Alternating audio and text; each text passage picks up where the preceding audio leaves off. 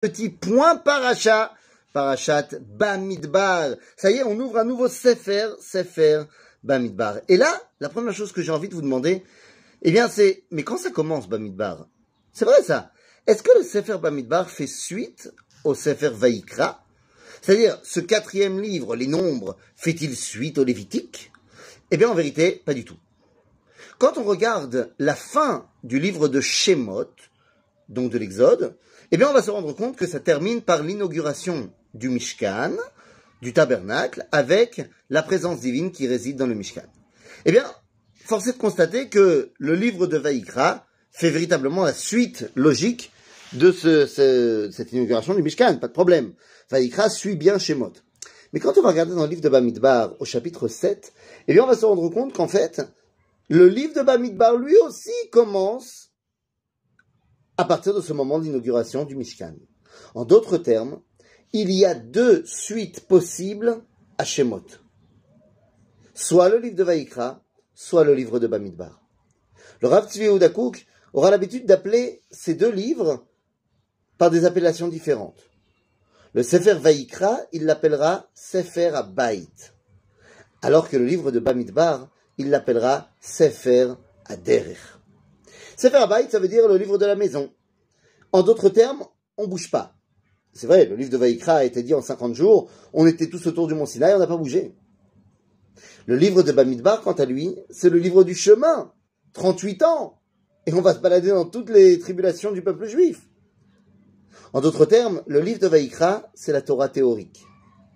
Le livre de Bamidbar, c'est la Torah mise en pratique. Quoi de plus normal que lorsqu'on commence à avancer, eh bien, il y a des problèmes. Rien ne se passe comme c'était prévu sur le papier.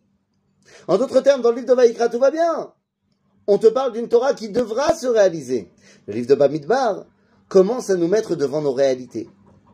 Et donc, dans ce livre de Bamidbar, eh bien, puisque c'est le livre du chemin, il est temps de voir si toutes les différentes parties qui composent l'identité d'Israël vont tenir le choc. Quelles sont ces différentes parties? Eh bien, tout d'abord, dans la paracha de Bamidbar, on présente les forces en présence. On nous dit, voilà, qui est le peuple juif Combien sont-ils Comment sont-ils prêts à conquérir la terre d'Israël Il a fait. Ça, c'est la présentation, on pourrait parler d'une introduction. Ensuite, arrive la paracha de Nassau. Paracha de Nassau va nous régler les problèmes de l'individu. Car l'homme, individuellement parlant, peut avoir des problématiques de se lier à Dieu comme dans la théorie, on l'avait dit. Et donc la paracha de Nassau va nous mettre en avant les gens qui ont des problèmes au niveau individuel.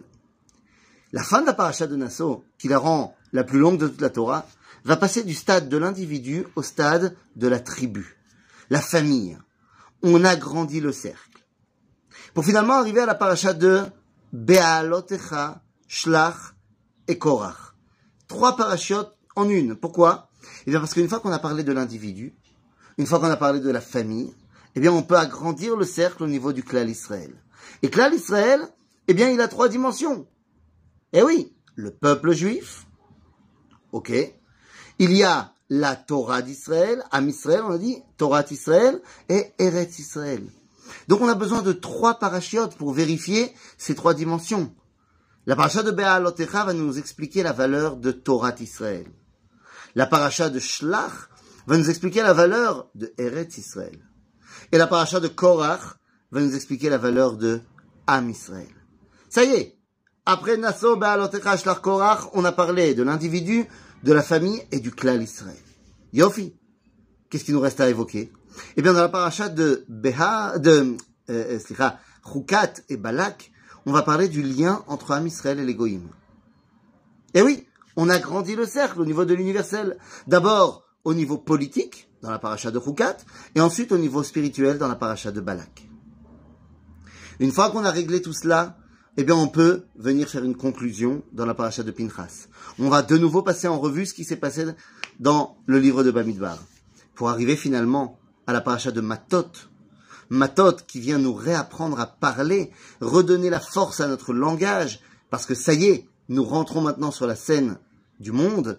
Et enfin, la paracha de Masé qui sert de sevrage du désert. Sevrage du désert pour enfin se préparer à entrer en terre d'Israël. Voilà le livre de Bamidbar, le livre du chemin qui nous prépare à sortir du désert pour arriver à la maison.